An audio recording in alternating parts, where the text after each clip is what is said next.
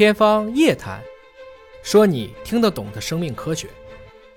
大家好，各位网友，前一段有关于呃一个罕见病叫做 SMA，它的这个高价的治疗药物终于被纳入到了医保当中，而且这个降价的比例非常的高。那么这段视频也是引起了很多朋友的一个关注啊。那么其实这个疾病说是罕见病，但它的发生率并不是非常的罕见。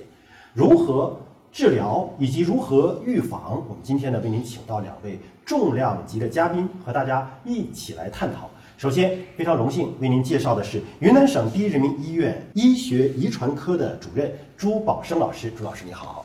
夏老师好，各位网友大家好。还要为您介绍的是华大基因的研发总监孙俊博士。孙博士你好。夏老师好。今天呢，我们三位和大家共同来探讨这个话题。自我介绍一下，我是华基因管委会的主任向飞。那么关于这个罕见病，很多朋友通过短视频了解到了啊，因为它叫做灵魂拷问的砍价啊，说大家把虚的都放一放，我们价格能不能降一降？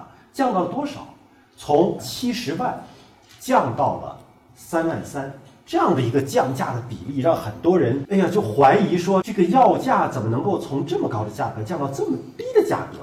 那么朱老师，因为您是临床医生，在医院当中存在这种情况吗？这个药以前很贵，然后一下子能够很低的降起来，背后的原因又是什么？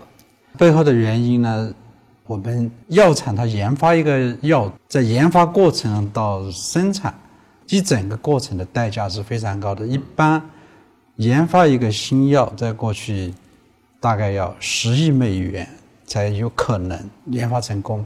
但是如果这个药生产出来以后，只是供有限的几百个病人、几千个病人使用，那么这个药分摊在每一个病人的身上，他每一剂的这个药卖出来就会非常贵。也就是意味着，越是罕见疾病，得病的人越少，这个药摊到每个人身上成本就越高。对，那这么一下降到了三万三，并不是因为这个药降低了质量，嗯，而是因为这个药它降到了这个价格以后。在我们中国，在全世界会有更多的病人用得起。嗯，这样的话，这个药的研发成本，它仍然能够从这一个价格当中，去通过更多的病人使用呢，来慢慢的回收它的研发成本。我们来看一下 SMA 啊，它的发病率到底有多少？这个新生儿的发病率是万分之一啊，万分之一，这个算高还是算低呢？跟普通的常见病来说，这算罕见的。但是，这个万分之一的病，在我们严重出生缺陷遗传病里边不算罕见。我们还有一些病，五十万分之一，甚至全世界你只见过几个病人。但是，脊肌萎缩症这个病呢，它已经是在我们儿科学界，甚至在我们的这个。妇产科学界的在医生当中，很多人都见过这样的病的孩子。所以在罕见病当中，它其实算是常见，并不罕见，并不罕见。中文的翻译的名字叫做脊髓性肌萎缩症。对，听起来很复杂。什么叫做脊髓性肌萎缩症？临床表现到底是什么呢？这个病呢，因为它的根源是它的中神经系统、运动神经系统不能发出神经信号。给肌肉细胞，所以这个肌肉细胞肌纤维它得不到神经信号指挥呢，它不会收缩，不会运动，最后呢，就肌纤维也萎缩了，它不长，不生长。啊，运动神经元也发不出这个运动神经的指挥信号来，所以它最终呈现的表象就是跟孩子还不是当时出生，在娘胎里边他就不怎么爱动，到生下来了他也不怎么会动。他不是不想动，他是不能动，对吧？他没有运动的能力。对，他的运动神经元不发出这个神经信号来。那最终就是一个高位截瘫的一种表现嘛？全身瘫痪，他只有有限的部分，啊，像我们一些能存活的病人，他稍微有一点电信号的这这种病人呢，他能够存活下来。活下来以后呢，语言能够讲一点，这个上肢能够动一点。需要花力气比较大的这些什么下肢啊、腰背啊这些部位的这个运动能力就很弱，也就是意味着，如果是真的是特别严重的，可能就存活不下来。您刚才说的是对症状相对轻的能存活下来的，也只是部分的运动能力被保存下来。对，嗯。那么这个在中国人群当中的这个携带率是四十二分之一到四十八分之一啊，总体的携带率是五十分之一。呃，孙博士，这个携带率四十多分之一是意味着什么呢？因为 SMA 它是一个常染色体隐性单基因病，所以我们看到新生儿发病率意味着就是说我们在一万个新生儿里，我会有一个患者。但是它这样的隐性病，它就意味着你往上走的话，他的父母必须是携带者，然后两个携带者呢，就是我们每个人是有相同的基因是有一对的，一个来自于父亲，一个来自于母亲。那么在这种情况下，隐性病的话，它必须这一对儿都出现问题。那么向老师，您可以想一想，就是说，当一个孩子他两个都出问题的时候，那我再往上追溯，必要条件是他父母两个人都需要带着一个有缺陷的这个基因。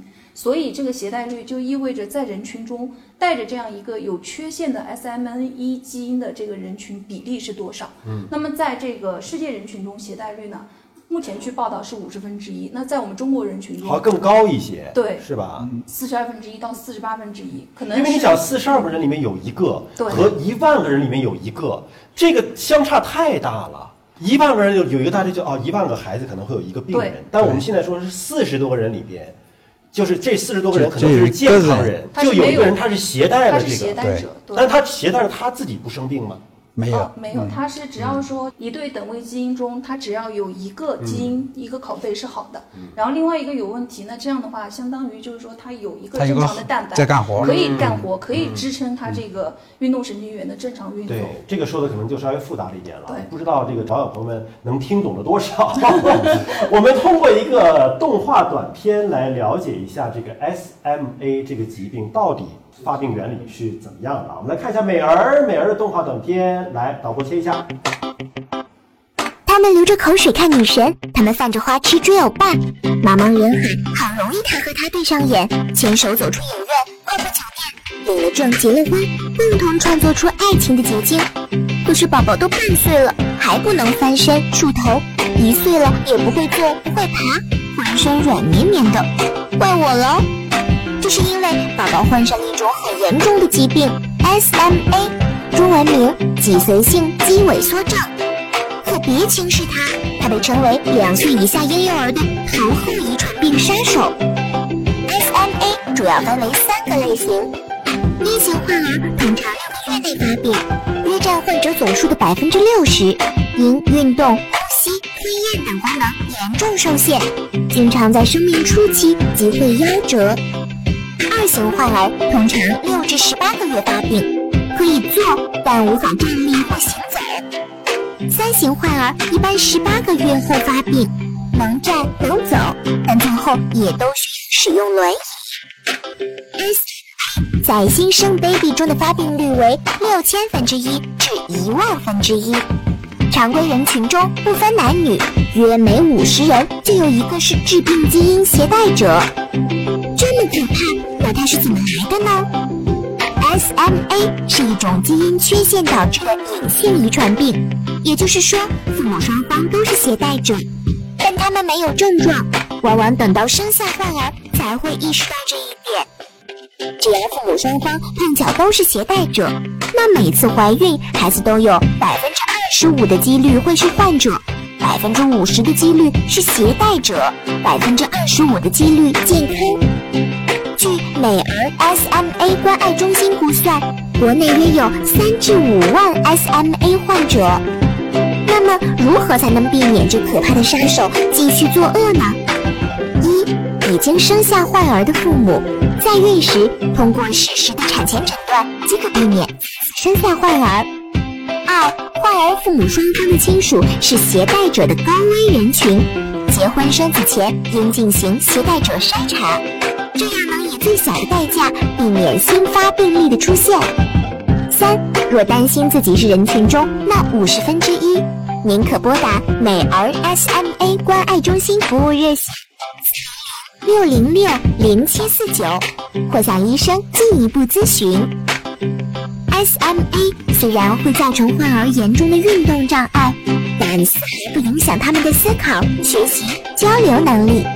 所以，我们要给他们更多的关爱和帮助，让他们拥有积极、专注且有希望的生活。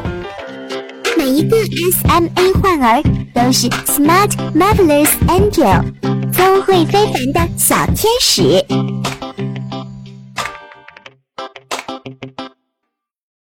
通过这个动画短片，可能您了解到了 SMA 这种罕见疾病到底是一种什么样的一种疾病啊？我们今天就关注到这种罕见病的预防和治疗，以及罕见病治疗药物纳入医保之后，对我们的生活会有什么样的影响和变化。